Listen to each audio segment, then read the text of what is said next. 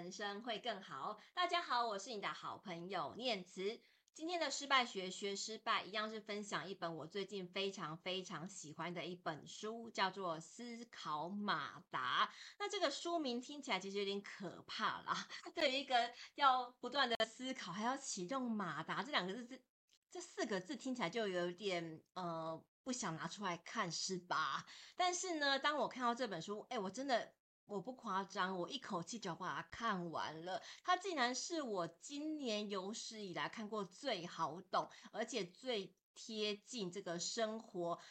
各种面向可以使用的一本书，所以我今天不管怎么样，都一定要跟大家分享，千万不要被表面的这四个字吓到。它是一本非常非常值得推荐的书，但是一样啦，就是与其听我说书，倒不如请到作者本人来分享这个思考马达到底要怎么样去启动，还要怎么样去应用哦。所以今天我们很高兴能够欢迎到这个思考马达的作者。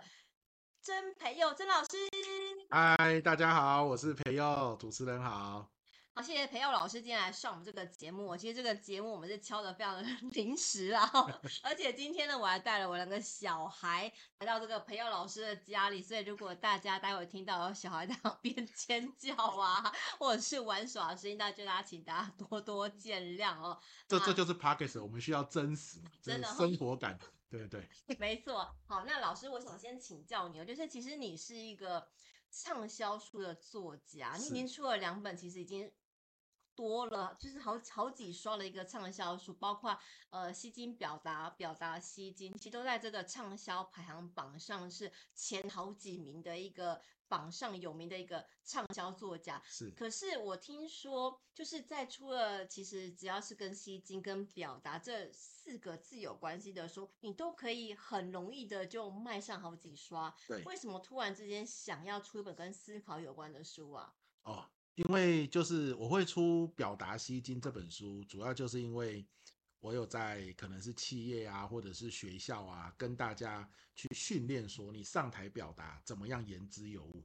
OK，我我可能会给他一个格式，我可能会给他一个步骤。好，可是呢，当我给他格式步骤之后，照理来说，你应该就要能够讲的让人家觉得说，哦，你讲的真好，哇，我我被你说服了这样子。可是常常事与愿违，就是我给他一个主题，比如说呃呃台湾的美食好了。啊，假设那么入门的一个主题，然后呢，按照步骤跟格式，你应该要能够让我脑中很有画面，台湾有哪些美食，甚至听你讲完之后，我就赶快要去吃这些美食。没想到，诶，他们还是讲得很表面，甚至呢没有办法讲出一番内容出来。那我就发现一件事情啊，我们只是给工具，但是没有启动他去思考、去反刍的话，哪怕你工具再多，你都没有办法去运用它。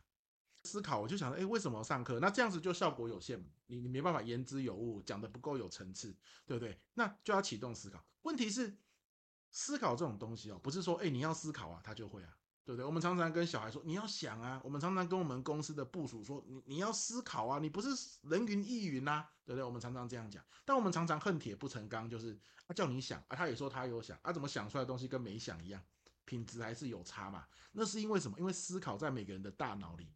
今天你说你要跑步啊，你看得出来他跑得好不好？像我最近开始健身，啊，我去健身房就买那个教练课程。诶，教练知道我做的这个动作确不确实？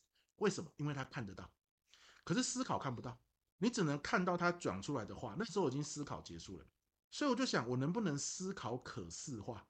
就像马达一样，一一个机器要运转哦，其实靠的是马达嘛。啊，如果机器坏掉了，你要把马达拆开来。去看哪个零件有问题。那其实思考就好像我们大脑里面的马达一样啊。如果你现在讲出来的话，做的决定你都觉得很满意，那那就不用理它嘛，就自动就好了。但万一你现在不满意呢？你能不能把你的思考的那个马达拆开来看？啊，你说把大脑剖开哦，没那么严重啊，对不对啊？那我们可以去把思考的步骤化，把它整理出来，所以你就知道哦，今天你没办法言之有物，可能是思考的四步骤哪一个步骤出了问题。所以我就把思考步骤化，那它就会变得可视化，大家看得到。那一步一步来，其实你到了第四步骤，基本上你就已经启动了思考，然后可以得出一个呃比较有层次、有自己立场的结论。那你说话就能够言之有物，这样子。我觉得培祐老师的这本书让我觉得最开心的地方就是哦，你知道很多出版社哦，请我写那种新书的推荐序，然后是请我写那个读后心得，我都觉得很可怕，因为他们常常给我的书就是什么思考或是什么呃培养挫折忍受力，说什么十七个方法，对，二十八个步骤，没错，看不完，你知道吗？九十九个方法之类的。傻眼，我 我真的看不下去。可是培友老师这本书，我真的为什么那么推荐？因为它只有四个步骤，对，听起来就很简单，而且真的可以做得到。所以这四个步骤分别是什么？OK，我我我想我就把这四个步骤我先讲一次，然后我用一个案例来带哦，大家会比较更能够明确，对不对？哈，第一个步骤叫做提问，好，提问是思考的起手式，你问了，你的大脑才去想答案嘛，那就会启动了。好，第二个步骤叫做搜索。很多时候我们提问，然后慢慢的你不问了，为什么？因为你每次提问都没有答案啊，或者你每次的提问的答案跟没问都一样啊。好，那是因为你提问完之后，你都只有回想你的相关记忆，但是只有回想是不够的。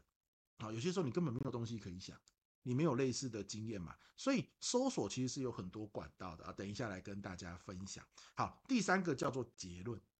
好，那你一定要记得一句话：结论太多等于没有结论。所以有些时候，为什么我们在表达的时候没有办法言之有物，甚至还是讲得很乱？那就是因为你的结论太多了，而你没有去做取舍，反而你越越用力搜索，越讲不好，东西太多。好，最后就是输出，那就是讲出来，或是写出来，或是做出来。好，所以呃，思考马达它用在表达上，诶，它就是这样的一个用法。好，那我举个例子，比如说有些时候我去上课。那我是下午的课程，那练表达嘛，那很简单啊，就问他们说，你早上上了什么，跟我分享一下心得就好了。早上上的东西，印象最深刻的是什么啊？啊、你早上有什么想法？如果他没有启动思考马达的时候，他就会说早上的课很不错，哇，嗯、他的笑话很好笑啊，诶，早上就是要么就长篇大论讲一大堆啊，你问他说重点是什么，他又讲不出来，通通常就是这样，这就是什么？很典型的没有经过思考。所以呢，要么就是凭本能的说，我不要讲；要么呢，就是写了一大堆，可是他其实是没有经过思考，只是把他写的东西讲出来。那这些都会让你的表达是不够有吸睛的啊，不不想听的。所以，那你说啊，对啊，我遇到的学生就是这样子，现在的学生就是这样子，哦，很难搞诶，对不对？我的孩子就是这样子，明明出去玩玩得很开心，叫他分享一下心得，又说只是说很好玩，就这样。对不对？好，怎么办？你看嘛，提问是思考的起手式。所以我那时候就问同学说：“今天早上，好，你最喜欢的一个故事是什么？”好，老老师在上课的时候如果有讲故事，最喜欢的故事是什么？今天早上你觉得对你，好，接下来读书最实用的两个方法是什么？OK 哦，因为他可能早上是学习策略的课程，对不对？啊，问他们说，所以从提问开始嘛，我就问他们说：“哎，那你早上？”你觉得最实用的两个技巧是什么？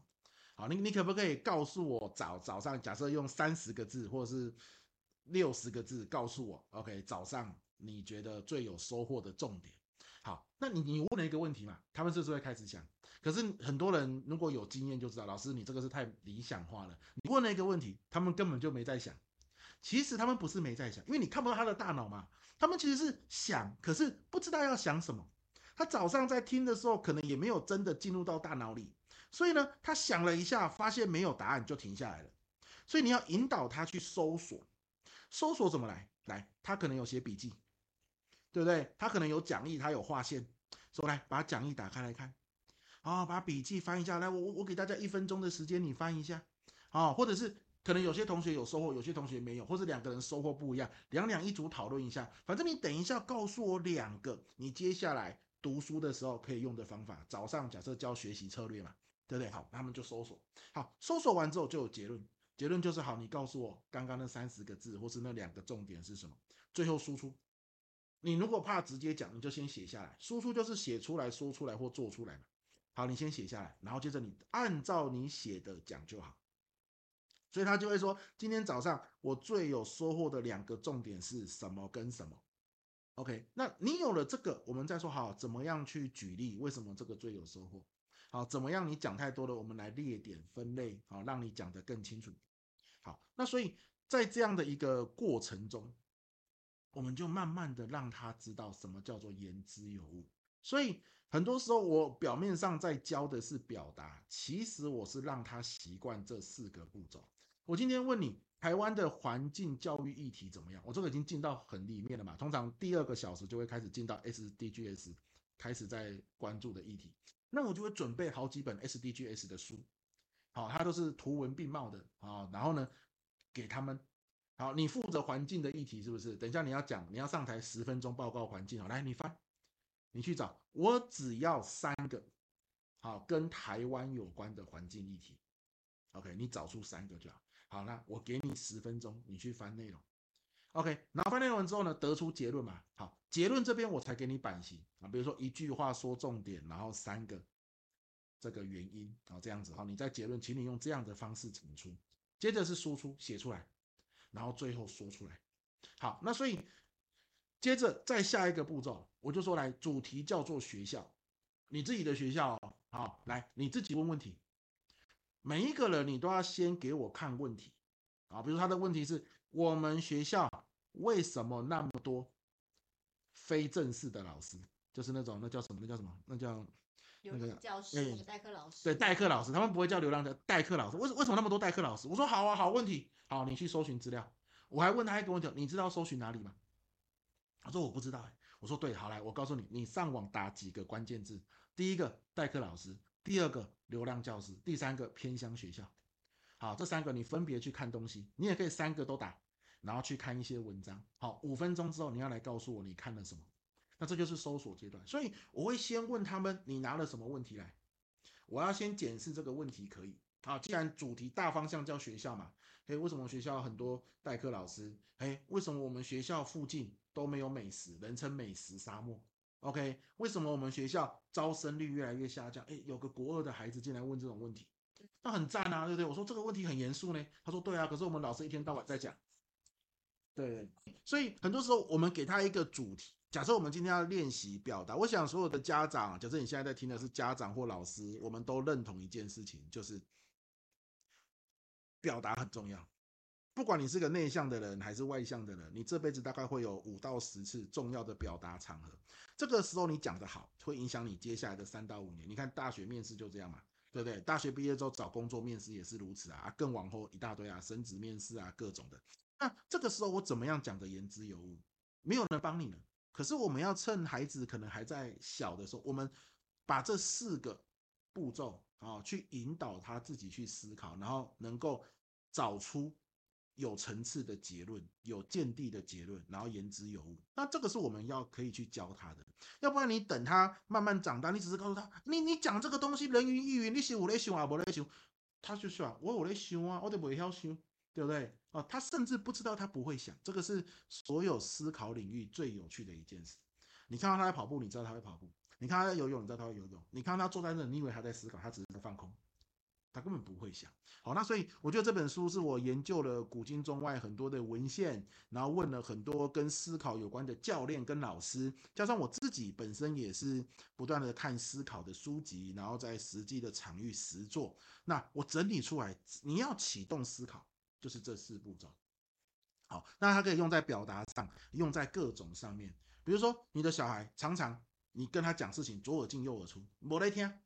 啊，或者是之前有有人问我说，老师啊，我那个同事哦，空空，啊，讲东西呢，做事情普拢讲，好像这种就什么意思？就是你跟他讲一段话，你的重点是 A，他偏偏可以把重点画成 B，哦，你跟他说回来的时候要把东西做完才可以吃东西哦，他只会听到吃东西，好，前面那句话没听到，最后他就吃东西了，然后说手也没有洗，衣服也没有换，是是在做什么？然后他被你骂了，他也不知道他到哪里抽，下次依然顾我，对不对？哈啊，为什么会这样？就是因为他只是听你说，他根本没有进到他的大脑里去做整理跟筛选的动作。好，那这个时候就很重要，就是不要再说了。你你要先说，说一次嘛。但是你说一次跟说一百次的效果是一样的。说一次跟说一百次，唯一最大的差别就是他觉得很烦，可他不会觉得他收到了什么。OK，所以你说了一次，你发现他不断的重蹈覆辙，那你要做的事情是什么？就是你问他。刚刚我说了什么？啊，这一提问就启动了思考码。好，你问他，我们之前有说过，回来之后要先做哪三件事才可以吃点心？好，你说我有问过啊，他就投滴滴啊，然后都等了二十分钟没讲话，我的饭都快烧焦了，对不对哦？所以我只好跟他讲做什么做什么做，赶快去做。好，那为什么会这样？因为你提问之后没有搜索，你你只是让他回想他大脑里面的东西，那是不够的。所以呢，我会跟他讲，来，我们不是写在白板上吗？然后呢，贴在了门上吗？之前我们写回来一定要做的三件事，我们怕忘记，有写在白板上面啊。去看，我给你一分钟，你看，看完你回来告诉我。好像我儿子还小，他还不会看字，他是画画的嘛。去看你画了什么啊？看完回来告诉我，你要先做哪三件事。好，所以当他回来说说，就是他有结论了，然后来输出。啊，那个不对嘞啊，明明有三个，他只有讲一个，那所以他输出，你就会发现结果不是你的你要的嘛。你就是说还差两个啊。还差两个，再去看，什么又再次提问，所以提问、搜索、结论、输出，它是一个思考的循环，对不对啊？啊，所以你看，家长对小孩也是如此啊，啊，老师对学生也是如此啊，所以不同的主题讲表达是如此，然后让他把重要资讯能够记得，不要画错重点也是如此，所以思考是一件很日常的事，好啊，我尽量，因为大家听到思考两个字就觉得好累。啊，之前有出版社前辈告诉我，你你怎么那么大胆哦？会在书名里面放“思考”两个字？你只要放“思考”两个字，这本书最起码少卖五千本。嗯，好，为什么？因为大家觉得就已经很累了嘛。啊，好啦好啦，我看个书啦，那我最起码看一点轻松的书嘛，对不对？结果你一看到有“思考”两个字，哇，我看书还要看那么累的书哦，算了啦，好就不看了。那我我我最大的努力就是把这本书写得很平易近人，我尽量不要写什么一百招、两百招这种东西，因为那个东西变得太琐碎，好，我自己都看不完那种书。好，那当然这种书市面上很多，对。那我要什么？我我就是一招，就是这四步骤。那我告诉你这一招为什么生活中你没办法用，以及你生活中怎么样啊刻意的去使用，哪些情境你一定要用。OK，像我书里面有写出四大情境，第一个就资讯超载的时候。所谓的资讯超载，就是你有讲他没有懂，OK，或者是你开完会，你发现哎呦，会议记录写了一大堆东西，到底重点有哪一些？你忽然之间恍神了，导致会议开完成效却没有追踪的时候，OK，这就是属于包含你看书，看完一本书，你觉得耶看完了，可是然后呢，如果你没有启动思考，看完了三天之后，你会还给他哦，那有看跟没看一样，最后你就觉得反正看书也没用，干脆不要看，对不对啊？所以。每一次你接收大量资讯的时候，请你启动思考马达。提问就是问自己：诶，我刚刚我开的会，我看的书，我跟人家讲的话，我认为最重要的重点是什么？我立刻要去执行的一件事是什么？然后搜寻嘛，搜寻会议记录，看一下你书画的重点啊，等等等等，然后最后得出结论，然后开始去做。好，第一个资讯超载的时候，那比如说还有什么时候？比如说重蹈覆辙，你不断错一样的地方。然后你就会很懊悔，我怎么又做错了？我怎么又失败了？我怎么又遇到一样的挫折？我怎么分手第九十九次搞得跟樱木花道一样啊？对不对？都一样的原因分手，差不多时间分手，那你还要继续一百次？你认为反正交一千次女朋友，总有一次会结婚，对不对啊？总有一次会遇到真命天女或真命天子，不是这样嘛？你一定有些东西没有搞懂啊。好，所以这个时候你就很适合启动思考马达。你最起码可以问自己一个问题：在上一次的恋情里面。我犯了什么错啊？或者是我下一次再谈恋爱，我绝对不能做的两件事，那是不是就可以让你在挫折中可以得到养分？所以挫折就再也不是挫折了，是你的养分，对吧？哈，那所以很多人一直在重蹈覆辙啊，重蹈覆辙到你的长辈，或是你的主管，或是你的家长都不想再给你机会了。可是你自己也觉得很懊恼啊，那为什么会这样？难道我没有天分吗？难道我人生就是如此吗？不是，你只是凭本能在做事，没有思考而已。所以有一个读者很有趣啊，他看完我的书啊，寄心得给我。他说什么？他说：“老师，我看完你的书之后，我有一个感想，凭本能啊，就是嗯，没有思考，我也可以过得不错。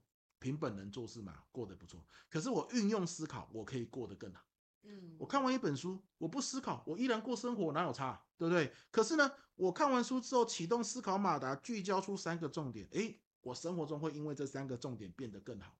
好，跌倒也是一样，遇到挫折也是一样，所以第二个情境就是重蹈覆辙的时候。第三个是什么？第三个就是左右为难的时候，我到底要出国深造，还是继续留在台湾？OK，我到底要读研究所，还是？这个这个出去工作，我到底要生小孩还是不要？啊，左右为难的时候，这个时候你也可以启动思考马达。好，你就是方法就是什么？给自己在提问的时候丢出三个选项，随便乱烂的选项都没关系，你本来就不打算选也没关系，可是你丢出来就会启动你去思考，去想为什么这个不好，为什么那个不好。全部的东西想完之后，你就会发现会蹦出第四个答案。嗯，总比你在那边发呆好，对吧？好，第四个情境就是遇到意外，遇到意外不可怕，是遇到意外之后你的情绪起伏，说出让你后悔的话才可怕。你都快要下班了，剩十五分钟下班，你都已经跟朋友约好要去吃热炒，忽然之间客户传讯息给你说，明天早上给我一个产品的报表，好，要怎样怎样，摆明就要你加班嘛，摆明就不让你休息嘛，你整个俩工嘛，你这个时候回的信很恐怖，绝对让你明天后悔，或是让你的主管俩工，对不对哦？所以你要问的不是说我要怎么回信，你要问的是我怎么样让我的情绪快速平复下来。好，情绪平复这边我大概有一个章节专门在讲这个东西。因为这个在职场上太重要，好，职场上的情绪平复跟我们一般书看的是不一样的，不是什么早睡早起心情好，也不是什么去看植物去看太阳。你的客户在会议室把你惹毛了，你跟他说我去沙滩走一走，情绪平复再回来，你的客户简直疯掉嘛，对不对啊？所以如何快速的平复情绪，这个是有方法的，我就写在啊第二章还第三章里面这样子，但是一切都是为了服务思考马达的四步骤。嗯，我觉得老师的这个分享其实真的非常的非常的精彩哦。就是，呃，很多时候啊，我们都觉得思考好像是自己脑海中的一个看不见的东西，但其实它是一些可以有步骤跟科学的方法，可以去按照步骤去实行，而且去让它更精炼进化的。就像老师刚刚说的啊，呃，不会思考，其实你人生不会过得比较不好，但是你学会思考，人生可以过得更好。没错，我这边想。最后问老师一个问题哦，就是我们学到了一些步骤跟方法之后啊，我们可能会知道说我们有四步骤可以去让自己的思考马达去做启动。对。可是我真心觉得，我看完书之后，我觉得最难的是第一个步骤，对，就是提问，是，尤其是问别人，是，像不管是问伴侣啊，是，问主管啊，问下属，或者是问孩子，你要问他说，哎，那你有什么想法？很多人都跟你说我没有想法，是，我就不回答你，那怎么办？所以关键啊，重点不是提问，重点是搜索。就是他不回答是正常，但是你不要以为他是故意针对你，他不回答是他真的找不到东西回答。他大脑说：“哦，你问我怎么办？”比如说你问你老公为什么那么晚回来，他这时候脑中搜索答案，没有答案，他不知道怎么讲你会开心，对不对？所以他讲不出来，所以他就是不讲话。他不讲话是因为他让你生气吗？不是，他不讲话是他去搜索他的经验之后，发现没有一个合理的答案，是他讲出来之后你不会了。对不对？如如果我今天如果是我，我就会跟他说，我学过思考马达嘛。我告诉你，你现在是不是在想怎么样讲我不会生气？他马上爱你一百倍啊，对不对？他说你怎么知道？你现在 YouTube，你马上给我查如何回答老婆晚回家不会生气。有人你你上网查晚回家如何回答老婆，你就查，绝对有 YouTube 写给你看。你看完之后，你告诉我你要跟我讲什么，在。秉持着不要骗我跟不要我生气的情况下，你要讲什么？你现在坐在沙发上，我给你十分钟，你最好好好想。我现在很生气，这是你在干嘛？你在引导他搜索。我我用这个当然是比较好笑、比较极端的案例，但是我要讲的是，他不回答你，是因为他只有搜索他的回忆。对，搜索的管道非常多，YouTube 看书问人。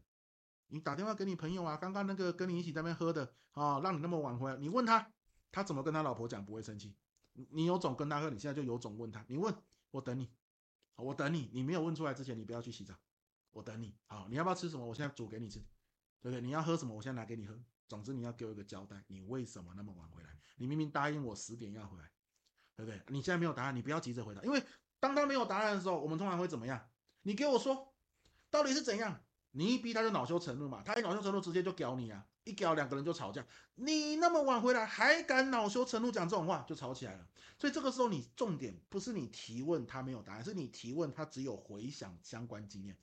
因此你就要问他，来，你 YouTube，你打什么关键字？你现在去看他那个影片很短，都十分钟、十五分钟。你看完，再秉持着不欺骗我的原则，你告诉，你不觉得这很好笑吗？啊，对啊，对，他也笑一下，你也笑一下，然后他认真听完之后，他回答你，这不就结束了吗？对不对？有些时候你也知道他为什么晚回来啊，啊，朋友叫他留下来，他不好意思离开嘛，对不对？啊，我想，如果你跟你的另一半哦相处一段时间了，他晚回来的雅量你不会没有，你只是希望他给你一个交代而已，嗯、对不对？好，啊，你这样做不就让他可以去思考？你也很期待他到底会讲出什么鸟来，对不对？哈，这 个很好笑，搜索啊，夫妻之间不就是这样？所以我反过来说，刚刚说最大的陷阱是提问。其实大家误会了，最大的陷阱是提问完之后他没有答案，你愿不愿意引导他去找其他管道？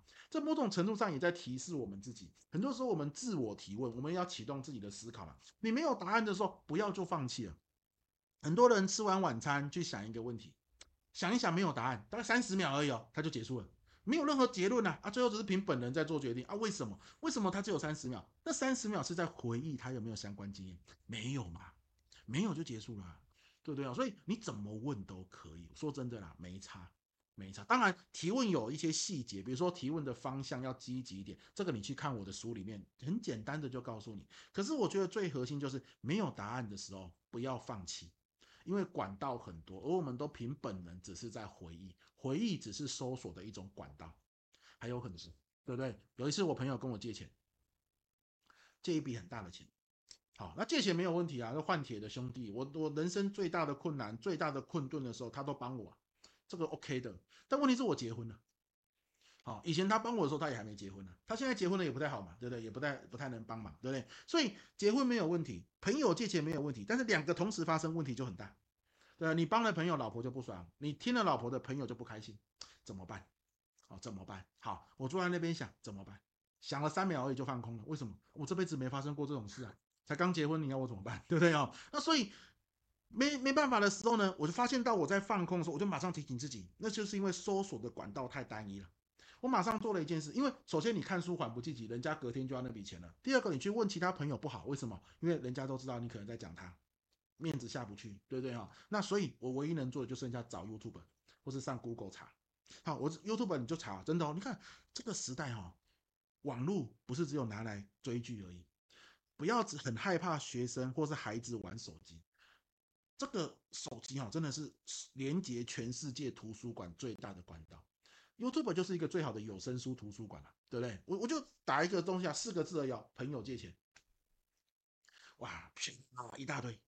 然后呢，你搜索你开始看嘛，啊，这时候就有个问题啊，你结论要聚焦啊，所以看完了，我大概花了一个小时看了一大堆影片。聚焦出三个重点，我在结论的时候就要告诉自己嘛，结论太多等于没有结论嘛。好，三大原则是什么？我就问自己，脑中开始整理。好，第一个原则，这个朋友的交情是不是过命的交情？对不对？那酒肉朋友，你借他钱干嘛？对不对？过命的交情，你才要把钱拿出来，钱也是你辛苦赚的呢，你开玩笑。第二个，他借的钱的数量是不是你不要还也没关系？就是你今天借他这笔钱，他不还，你肉不会痛。他不还，你不会一直去吵他，吵到最后他不敢见你，朋友都没有了，对不对？第三个，你的生命中的重要他人一定要知道他的意见是什么。好喽，他那时候跟我借的钱很大一笔，可是呢，我努力的思考，首先第一个原则没问题，过命的交情。哦，第二个原则，那笔钱的数量，好，我那时候最多最多能拿出五万。五万是紧绷了，我那时候也是房子刚买啊，车贷要付啊，信用卡钱要缴啊，对不对哈？然后上了一大堆学习的课程，小孩子又要上幼稚园，嘿，五万大概是我的极限。好，但是这还不是就结束了呢？要问太太，五万行不行？好，我太太非常猛，她说不行，三万。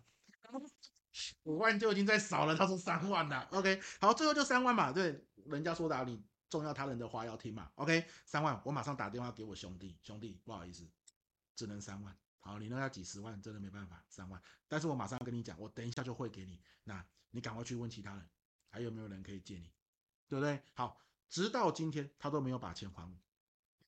可是直到今天，我们的交情都还是 OK。为什么？因为那三万，我都跟他讲，你不还我没有关系，你先去搞定其他的事情。哪一天你真的有余裕了，你想到了再做都没有关系。啊，三万对我来说有一点点不方便，但是生活还过得去。对不对？好，我老婆也没有不开心，因为事先通知了嘛。我兄弟也没有不开心，我已经告诉他我的难处在哪里。好，最后这件事情就到这边告一个段落，交情依然在，直到今天我都不觉得我这个决定是后悔的。常常我们人生到了这个三四十岁之后，我们开始意识到一件事情，我们开始做一些决定，觉得如果能重来，这该有多好。你后悔你的决定，而我们也意识到一件事情，我们现在做决定，只要你后悔了，成本越来越高，因为你影响的人越来越多，而你的时间越来越少。所以，对自我启动思考马达，也可以让你做出比较有品质跟不后悔的决定。好，而这一切你都不要想着提问多难，因为什么？我们又不是要成为引导师，你也没打算要成为教练。你学那么多高深的提问是在做什么？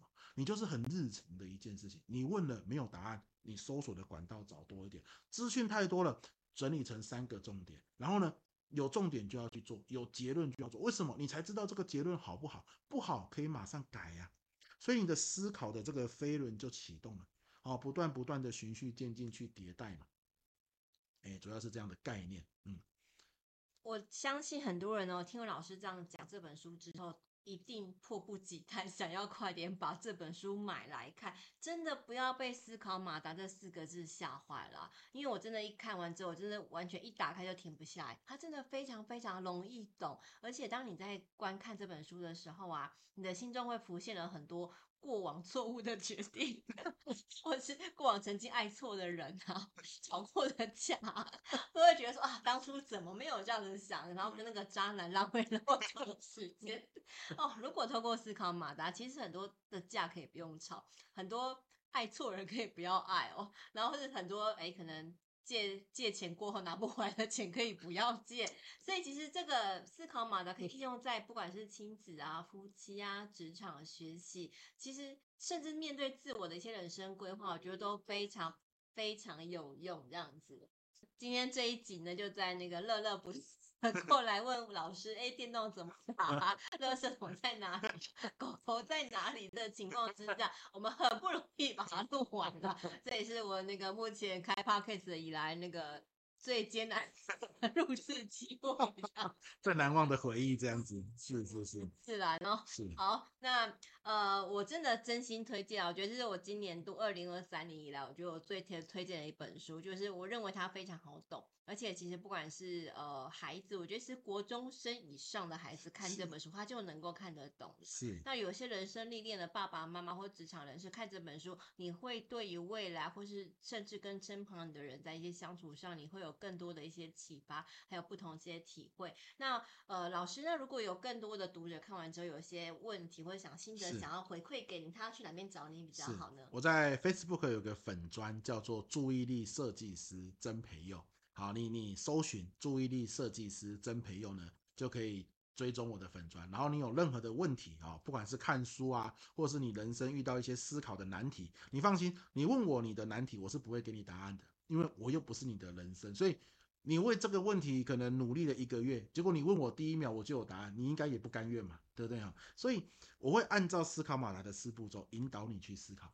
好，或许我可以给你一些搜索的线索，或许我可以帮你聚焦你的结论，或许我会告诉你你应该在什么场合去执行看看，然后呢再重新启动思考马达。所以你不要客气哦，你看了书，书上的疑问或是生活的难题，你不知道如何启动思考马达，都欢迎你。私信给我。，OK。好，谢谢今天培佑老师来参加我们这个失败学学失败的 Podcast 节目哦。希望大家未来如果有更多想听的节目内容或主题啊，都欢迎留言告诉我。那也请大家一定要记得 FB 追踪这个注意力设计师甄培佑的粉专，里面有非常非常多的好故事，而且有很多可以亲自见到老师本人的一些课程可以去报名。所以希望大家能够追踪追踪起来啦。那老师也有那个培佑记上一笔的 Podcast 的节目，非常。非常的好听，也也请大家顺便追踪一下，就可以让你的身心灵都获得很充足的一些能量。那最后，谢谢老师来参加我们节目，谢谢老师跟我们一起跟观众朋友、听众朋友一起说拜拜，拜拜，谢谢大家，谢谢。